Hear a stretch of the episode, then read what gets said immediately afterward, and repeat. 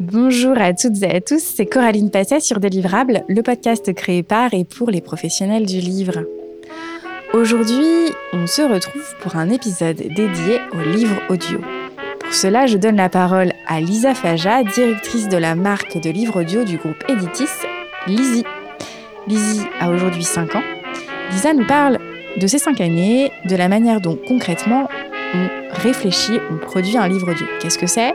Quelles questions se posent? Comment on coordonne la production audio et la production papier? Quels sont les acteurs qui interviennent dans la création d'un livre audio? Vous verrez, c'est passionnant.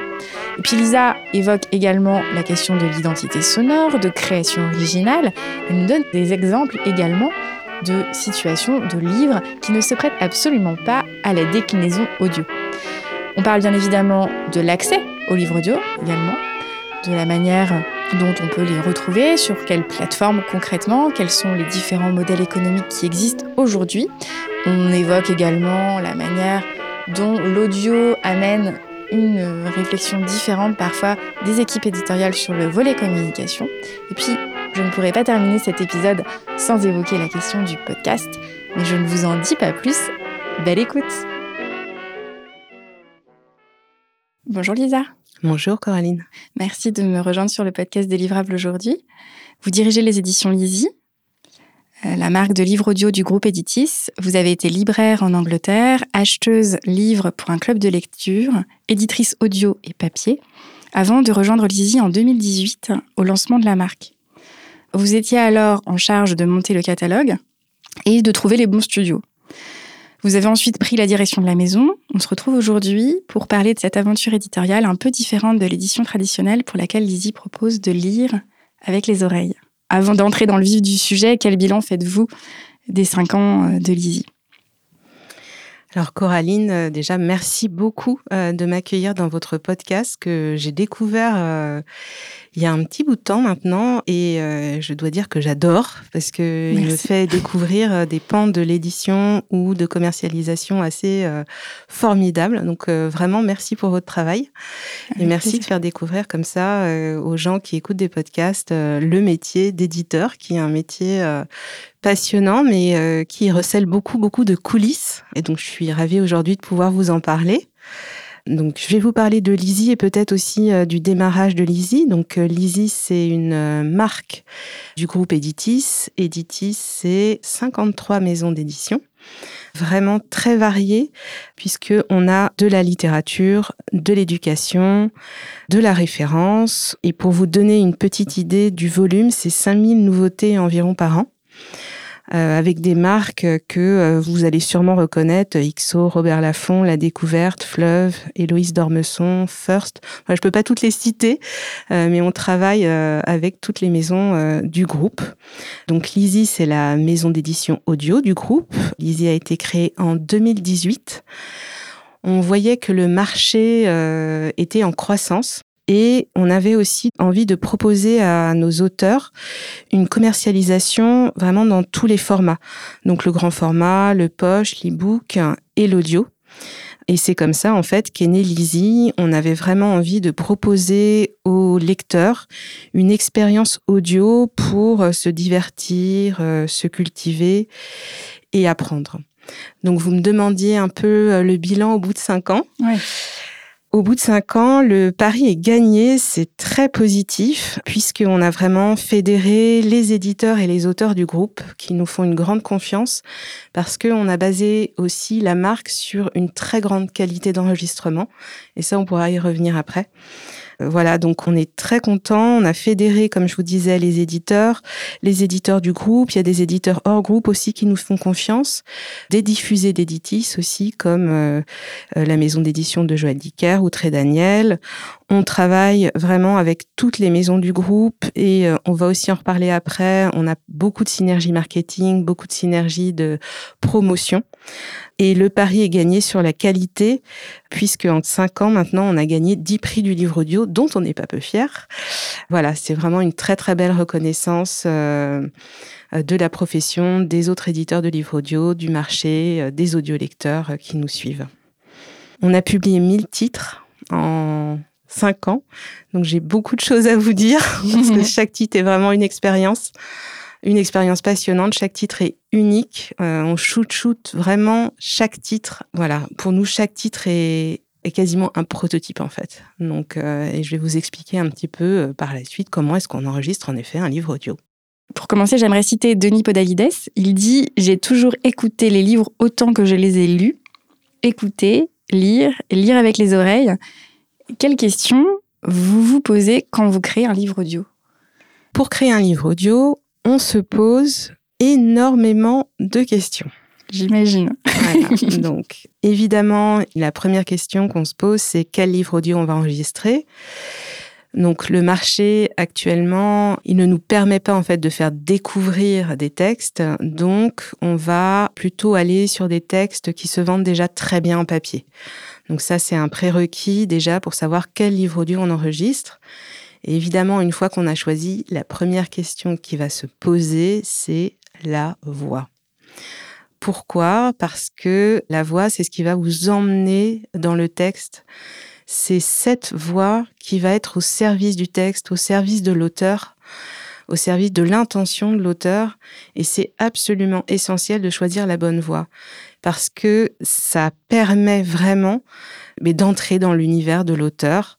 C'est assez magique en fait. Donc pour chaque texte, ce qu'on va faire, nous, euh, j'ai une équipe ici de quatre éditeurs de, pour ce qu'on appelle de réalisation.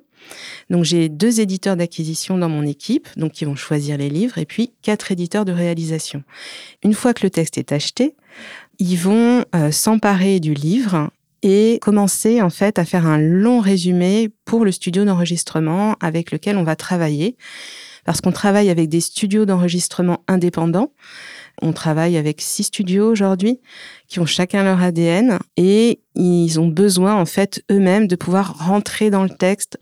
Donc on va décrire toute l'intrigue, on va décrire aussi le caractère de chaque personnage et l'évolution du caractère du personnage au cours du livre.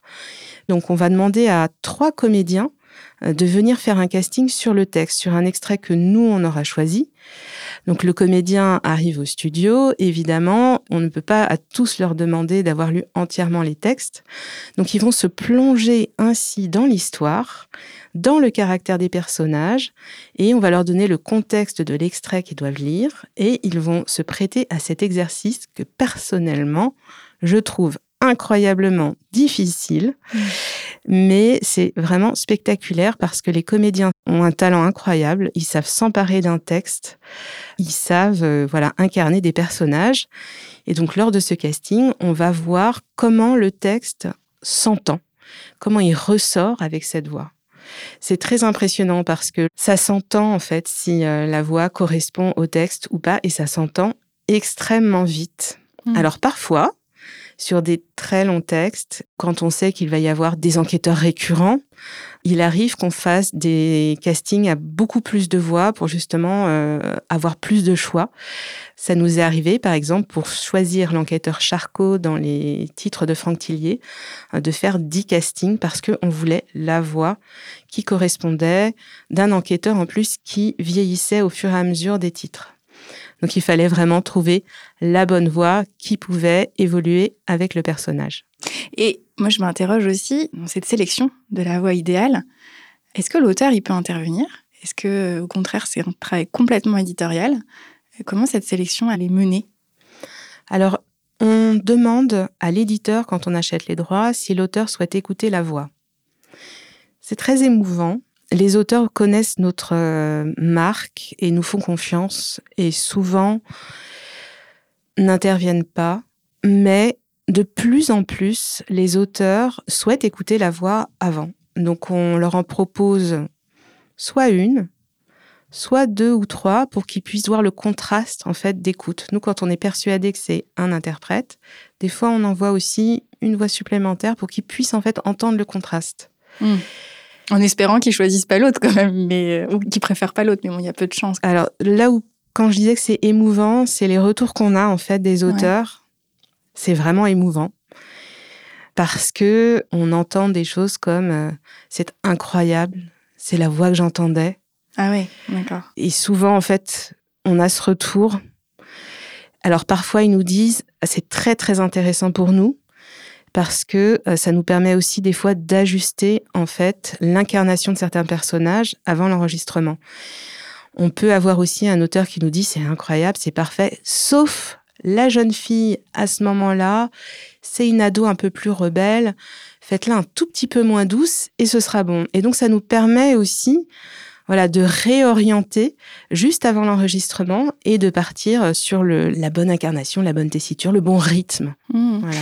Et je parlais de Podalides euh, tout à l'heure, euh, c'est pas tout à fait une coïncidence, dans mon esprit en tout cas. Est-ce qu'il arrive que les auteurs demandent à dire leur texte? Absolument, ça arrive. Dans ces cas-là, nous, on leur propose de les accompagner dans cette démarche et de venir en studio et d'enregistrer un passage de leur texte pour qu'ils puissent s'écouter sur le texte et entendre si justement la voix qu'ils incarnent leur euh, convient. Parce qu'on on imagine parfois sa voix et quand on l'entend, ça peut être étonnant. Et d'autre part, il y a certains textes qui sont plus ou moins évidents à lire à l'oral. Mmh. Par là, ce que j'entends, c'est que si vous avez un polar avec des personnages qui ont parfois des personnalités ambiguës, qui ont parfois des personnalités extrêmement différentes, parce qu'il y a souvent beaucoup de personnages dans les polars. Ça va être un challenge d'incarner chaque voix et de faire comprendre qui parle quand dans les dialogues, par exemple. Mmh. Il y a des textes qui s'y prêtent beaucoup plus facilement. Et donc, c'est toujours vraiment en collaboration avec l'auteur et une fois que lui est content de ce qu'il entend sur son texte, parce que c'est très important qu'à la fin, l'auteur, enfin je dis l'auteur, mais évidemment c'est l'auteur-trice, hein, mmh. entende vraiment ce qu'il avait en tête quand il a créé ses personnages, quand il a créé son histoire. Ça fonctionne aussi pour le développement personnel. On a notamment Fabien Olicard qui nous a proposé en fait de lire ses textes ou je ne sais plus si c'est nous qui lui avions proposé. Mais il est venu en studio, il a fait son essai, on a enregistré, et on a enregistré comme ça plusieurs livres avec lui. Et il est extrêmement content parce que au fur et à mesure, en fait, l'exercice est devenu plus fluide. Enfin, vraiment, c'est très, très agréable. Et c'est un, rendez-vous pour lui, en fait, chaque année, de venir enregistrer son livre audio. Et on mmh. est euh, évidemment ravis chaque année, nous, de le recevoir. Ouais, mais puis tu as commencé en, en insistant sur le rôle de comédien. En fait, je ne sais pas si, c'est quelque chose qui est parlant pour les auditeurs, mais c'est impressionnant. Je sais pas, les personnes qui ont pu faire du théâtre, de voir à quel point euh, c'est pas évident, en fait, de donner corps à un texte. C'est pas pour rien quand on prépare euh, une pièce, ça prend des mois. Enfin, c'est et pas parce qu'on l'a écrit que c'est facile de le dire. Et on peut avoir l'intention, on peut avoir, mais c'est très corporel en fait quelque chose. C'est un métier en fait, c'est un métier à part entière euh, qui dépasse largement euh, ce qui a été écrit en fait. Alors bien sûr, c'est indispensable de bien le comprendre, donc on peut dire que l'auteur est le mieux placé pour le dire, mais en fait, c'est pas évident. C'est ce que tu nous rappelles. C'est un métier, et puis on oublie que c'est long. Ouais, aussi. enfin, d'un point de vue pratico-pratique. Ouais. C'est très long. Pour vous donner une petite idée, par exemple, 30 pages, c'est une heure de rendu en livre audio. Alors 30 pages d'un titre moyen, parce que c'est vrai qu'il y a des titres où il y a plus ou moins de lignes sur la page. Mais en moyenne, on va dire que 30 pages, c'est une heure de rendu audio. Et pour avoir une heure de rendu audio, il y a deux heures d'enregistrement. Donc pour un 10 heures, on passe tout de suite à 20, 25 heures, voire un peu plus. Et donc, il faut se dégager quasiment quatre jours, une semaine. C'est pas toujours non plus évident pour un auteur. Mm. Vraiment, c'est toujours pour nous un plaisir de les recevoir en studio. Très récemment, on a eu Pierre Lemaître qui a lu son dictionnaire amoureux du polar. Bah, c'était incroyable. C'était mm. incroyable à voir, c'était incroyable à entendre. Donc voilà pour cette phase euh, choix de la voix dont tu as bien compris, je pourrais parler des heures. oui, c'est passionnant. Chez Lizzie, on, aime profondément les voix et euh, on aime les comédiens. Ils font un travail, il faut le reconnaître, euh, admirable et fantastique sur nos livres audio. Donc voilà, j'en profite pour tous les remercier. Donc après la phase de casting, en parallèle, on prépare les textes. Alors on se dit, ben, préparer un texte à l'audio, en quoi ça consiste? Ça consiste en un travail très long et très minutieux on va regarder tous les noms de lieux, tous les noms propres et indiquer au studio comment est-ce que ces mots doivent être prononcés. On va aussi préparer, par exemple, euh, sur les polars, les noms des armes. On ne sait pas les dire. Euh, on va préparer euh, tous les graphiques, comment est-ce qu'on les transcrit à l'audio, tous les schémas. Encore une fois, dans le polar, souvent, il y a des énigmes qui reviennent d'une page à l'autre, ou des codes, ou des, mm. ou des lettres qui se suivent, qui sont inaudibles à l'audio parce que ça devient très ennuyeux, ou voilà. Donc, tout ce genre de détails qui va permettre au comédien, une fois qu'il est derrière le micro, d'avoir une lecture fluide et préparée en amont par l'équipe éditoriale. Et je parlais aussi des noms des personnages. En fait, c'est aussi nous qui donnons l'impulsion. Par exemple, sur des textes anglais, est-ce qu'on dit Marie ou Mary Voilà, c'est vraiment nous qui choisissons tout, qui préparons tout pour le studio. Et ensuite, l'éditeur qui a préparé le texte va aller ce qu'on appelle lancer l'enregistrement en studio, c'est-à-dire assister à la séance où le comédien cale vraiment toute l'énergie, l'énergie sur le, texte, sur la narration, sur chaque personnage, comment est-ce qu'il incarne chaque personnage, voilà pour que vraiment ce soit parfait. Euh, une fois que c'est enregistré et que euh, voilà pour que ça respecte aussi euh, l'intention de l'éditeur audio. Ok. Tu as expliqué le ratio entre les pages et euh, le temps d'enregistrement euh, tout à l'heure, pour avoir un ordre de grandeur, euh, si on imagine ça planifié dans le temps avec le nombre de livres que vous avez, ça prend combien de temps? Ça s'étale sur quelle durée? Entre le moment où vous donnez ces intentions aux comédiens et la fin d'une préparation de texte, peut-être en, donnant un ordre de grandeur d'un ouvrage paginé pour qu'on peut-être on se rende compte du temps Alors, c'est une question qui n'a pas de réponse fixe pour la simple et bonne raison que comme je disais au départ, quand chaque texte est vraiment unique. Mm. Il y a des textes qui vont nécessiter peut-être deux heures de préparation. Il y en a qui vont en nécessiter 30. Mm. Alors, souvent, ce qui nécessite 30 heures, c'est des ouvrages, ce qu'on appelle de non-fiction, où il y a beaucoup de dates, beaucoup de lieux, justement, dans différents pays, des langues différentes parce qu'on peut aller euh, jusqu'à en fait euh, demander à certaines ambassades comment est-ce qu'on prononce du turc, des textes euh, où il y a de l'arabe, ou voilà, mmh. c'est tout est vraiment préparé. Donc c'est chaque texte quand on l'ouvre est un peu une une surprise pour l'éditeur de réalisation. Un texte qui peut paraître simple au premier abord peut s'avérer beaucoup plus complexe que ce qu'on imaginait pour sa transcription à l'audio. Et encore une fois, il faut vraiment qu'à l'audio, ce soit fluide. Mmh. Sinon, c'est pas agréable à écouter en fait. Oui, bien sûr. C'est. Euh, il y a une autre dimension, je crois. Enfin, je sais pas si c'est une question euh, importante qui prend du temps. C'est celle de donc il y a la mise en voix bien sûr, mais il y a aussi toute la musique qui accompagne euh, le livre audio. Et ça, c'est quelque chose qui intervient. Et ces questions-là, elles interviennent quand?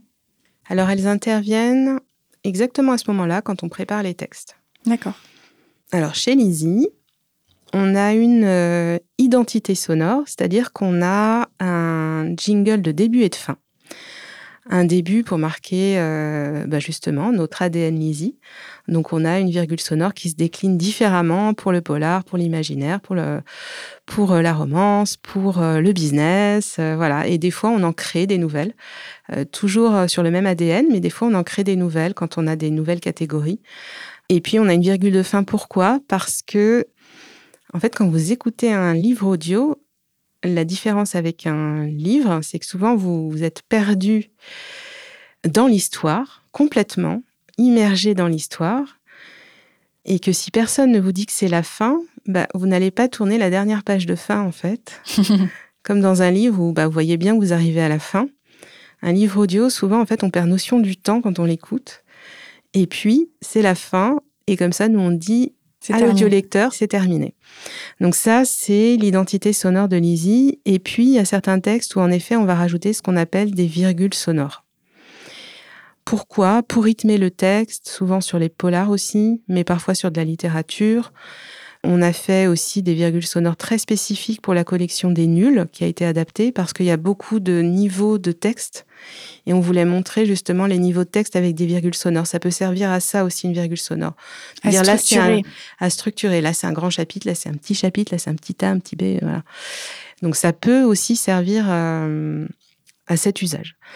Alors, comment est-ce qu'on crée les virgules sonores? Eh ben, C'est la même chose que pour la voix. On fait un brief à notre studio, on lui donne notre intention, on lui donne des indications.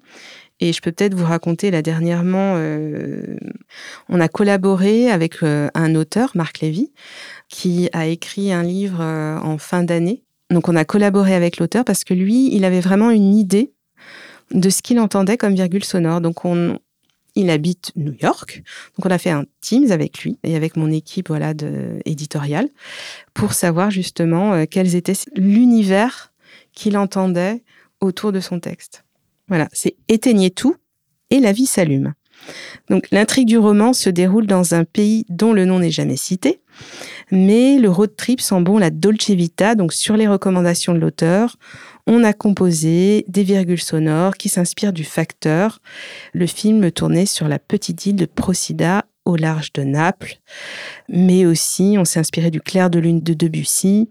Voilà, on a fait vraiment des mélodies un peu légères et mélancoliques qui accompagnaient en fait euh, l'évolution de la relation entre les deux personnages qui sont un homme et une femme un peu plus âgée, voilà, qui nouaient connaissance, qui font ce road trip. Euh, voilà, je, vous laisse l'écouter. C'est une lecture qu'on a fait à trois voix justement. Donc ça nous arrive aussi de faire des lectures euh, à plusieurs voix.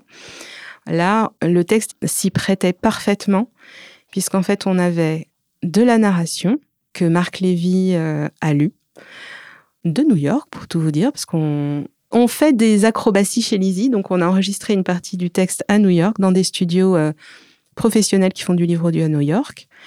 Et puis, le reste du roman, c'est vraiment un dialogue entre un jeune homme et une femme. Et donc, il n'y a vraiment que ces personnages dans le, dans le roman. Et donc, on les a complètement dialogués. On a fait venir les deux comédiens en studio et c'était magique. Voilà, ils se sont parfaitement euh, accordés. C'était Lorenzo Lefebvre et Odile Cohen. Ils se sont parfaitement accordés. C'était absolument incroyable à voir et à entendre surtout. Et donc, ils nous ont fait euh, les dialogues du livre. Et donc, on a ce livre audio à trois voix. D'accord. Là, tu nous parles d'un texte qui a été adapté en audio. Tu nous as dit que c'était quand même le format le, plus courant. Est-ce que tu as des exemples de création originale audio d'emblée ou euh, complètement concomitante entre euh, la création audio et la sortie du livre? Alors nous, on essaye de faire sortir les livres audio en même temps que le livre euh, autant que l'on peut et si on a les textes à temps. C'est un peu une acrobatie parce qu'en France, les auteurs rendent leurs textes extrêmement tard. Enfin, nous, d'un point de vue audio, oui, en je fait, comprends, je comprends ils les rendent tard. Et donc, c'est toujours une acrobatie. En général, ce qu'on fait, c'est qu'on fait les castings en amont. Et le jour du BAT, c'est-à-dire on, vraiment on se synchronise littéralement avec le papier et avec le service de fabrication. Le jour du BAT, on récupère le texte et le lendemain matin, le comédien est en studio, il a déjà été choisi, on a déjà planifié. Euh, donc ça, c'est toujours très excitant d'y arriver. Il y a toujours quelque chose qui se passe. Enfin, c'est assez. Euh, il faut le vivre. Et puis, il y a en effet des audios qu'on a créés à partir d'une idée qu'on avait. On a fait notamment une collection avec euh, les éditions First. Donc ça, c'est euh, une collaboration avec les éditions First. Et cette collection, elle permet à des médecins, souvent qui pratiquent l'hypnose, ou à des enseignants, par exemple, de méditation, vraiment des gens qui ont ce qu'on appelle un enseignement direct, c'est-à-dire qui parlent directement à la personne de pouvoir enregistrer des séances. Donc on a fait une séance avec une hypnothérapeute qui s'appelle Nicole Prière, qui nous a fait des séances d'hypnothérapie pour avoir confiance en soi. On a fait des séances avec le docteur Jean-Marc Benayem pour arrêter de fumer.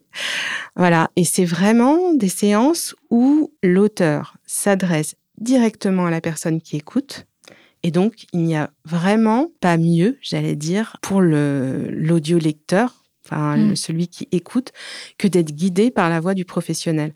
Donc ça, c'est un cas vraiment pour ce qu'on appelle du livre pratique, qui est vraiment parfait en fait pour ce qu'on appelle une création originale.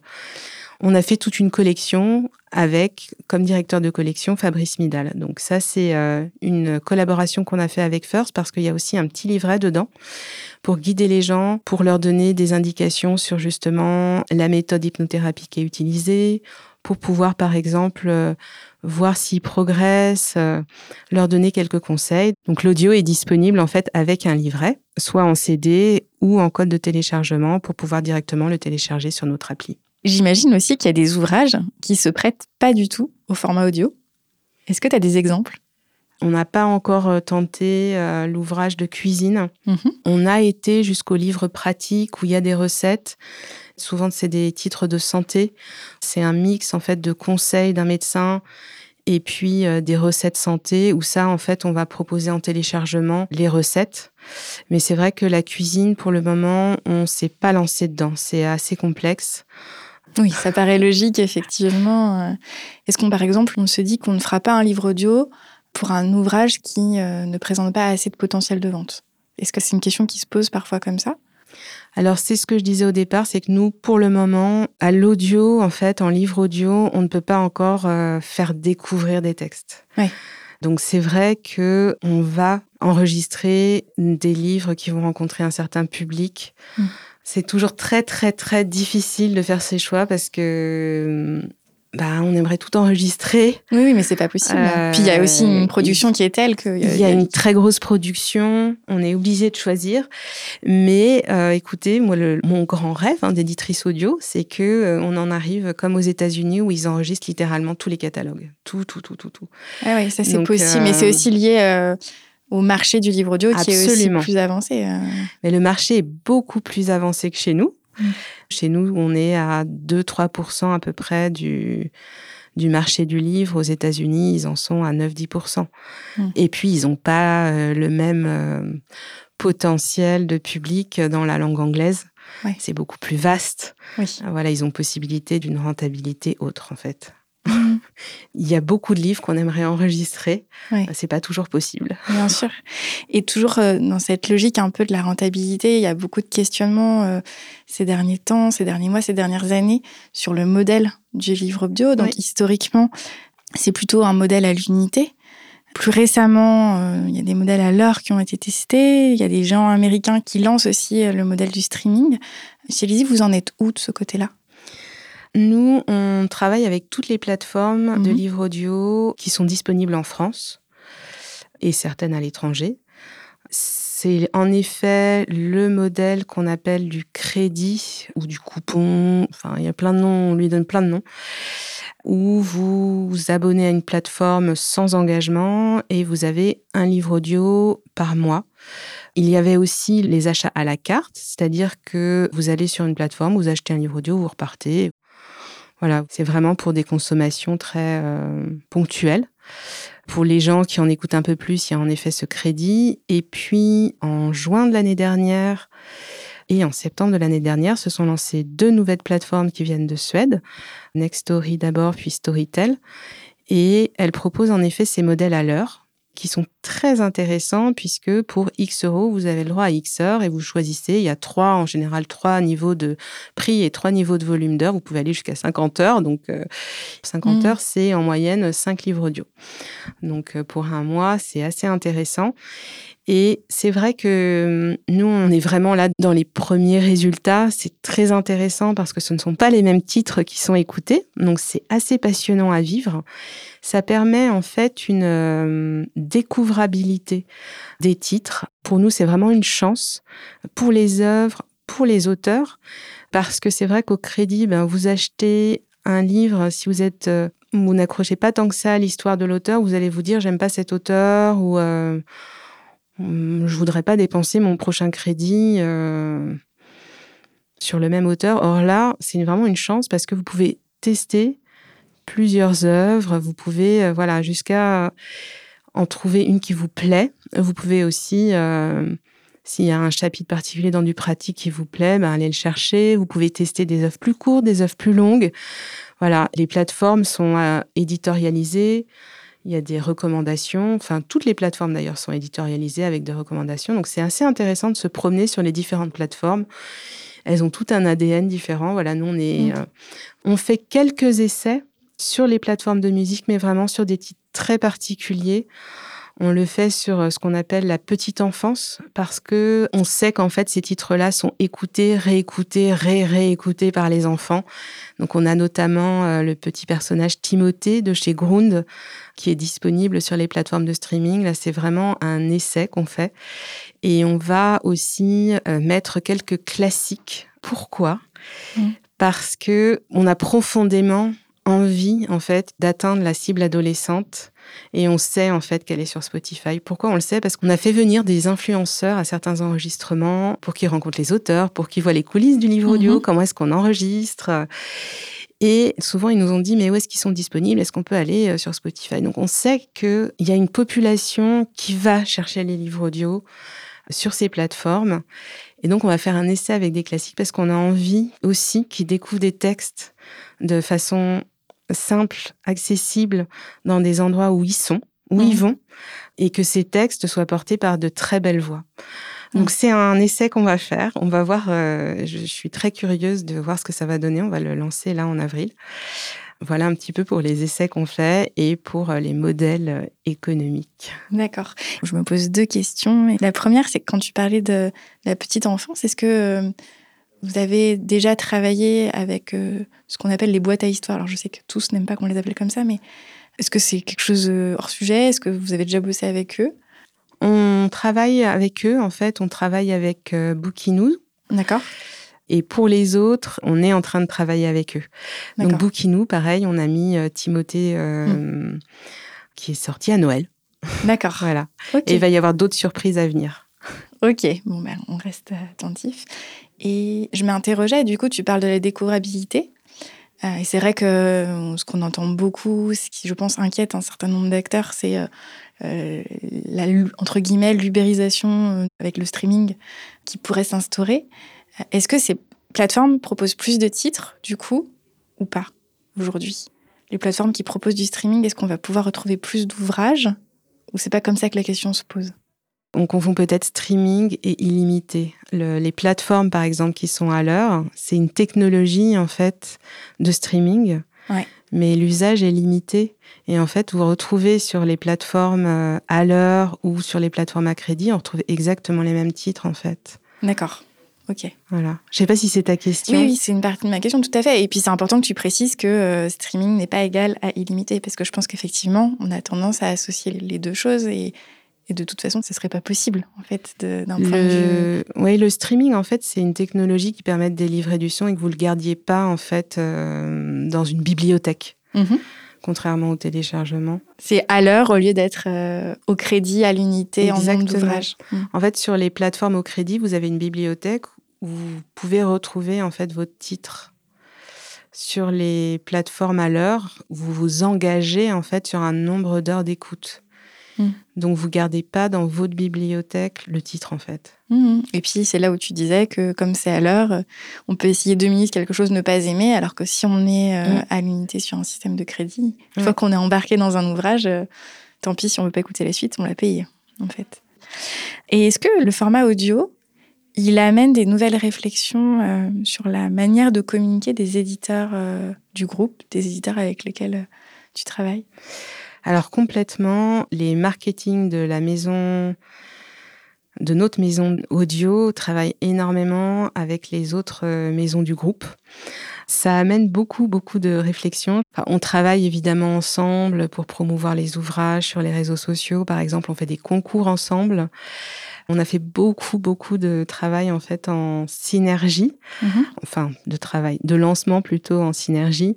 Euh, je peux te citer par exemple. Euh, on a fait un lancement, par exemple, de Michel Bussy en 2019 sur son titre J'ai dû rêver trop fort euh, avec les presses de la Cité. Et on a fait venir en fait la comédienne Camille Lamache sur scène et elle a lu une partie du livre audio l'éditeur Les Presses de la Cité avait aussi proposé à Gauvin en fait, un chanteur, de composer une chanson sur le titre de Michel Bussy. Et nous, en fait, on a mis cette chanson dans le livre audio. Donc voilà, il y a eu vraiment énormément de travail ensemble sur ce livre. C'était très joyeux. Et c'était un très très beau lancement. On a eu aussi Arlan Coben qui est venu en France euh, lors de la sortie de son titre Ne t'enfuis plus. Et euh, il y a eu euh, une interview de l'auteur, un grand lancement à l'Olympia de Paris. Et il y a l'interprète Stéphane Varupen qui est venu justement sur scène lire une partie du texte. Voilà, donc c'est ce genre de choses. On fait aussi par exemple lors de lancement où on invite où les éditeurs en fait invitent des influenceuses. Nous, on va euh, faire euh, souvent des petites cartes postales très jolies où on va proposer aux influenceuses d'écouter le livre audio en plus euh, de l'éditeur papier qui va offrir le livre papier. Donc, on a fait ça là très récemment sur le dernier titre de Serena Giuliano, Un coup de soleil. On fait aussi souvent ce qu'on appelle des auto-promos, c'est-à-dire que dans le livre papier, on va indiquer que le livre audio existe mm. et euh, avec un QR code, les gens vont pouvoir aller écouter un extrait du livre audio ou parfois on fait même des bonus. Sur Vampiria de Victor Dixon, en fait, on a créé une euh, une gigue sans repos parce que dans son livre Vampiria, donc euh, il évoquait cette gigue sans repos et on l'a créée pour lui. On l'a fait créer par un musicien. Il a échangé justement euh, avec un compositeur et euh, on a créé cette gigue sans repos qu'on peut écouter en fait sous forme de bonus. On a mmh. aussi fait par exemple une fois une danse justement sur cette gigue sans repos. On a fait un concours TikTok où on a une, une jeune chorégraphe qui a fait une chorégraphie sur la gigue sans repos et ensuite en concours, euh, les jeunes TikTokers ont dû reproduire cette chorégraphie et euh, mmh. on a élu des euh, voilà des gagnants à la fin. Voilà, on est très très créatif, on collabore beaucoup avec les éditeurs du groupe. C'est aussi ça, en fait, la force d'une marque à l'intérieur d'un groupe. Toujours dans la logique des synergies, sur le site Lisée, vous proposez des podcasts autour de la lecture réalisés pour différentes maisons du groupe.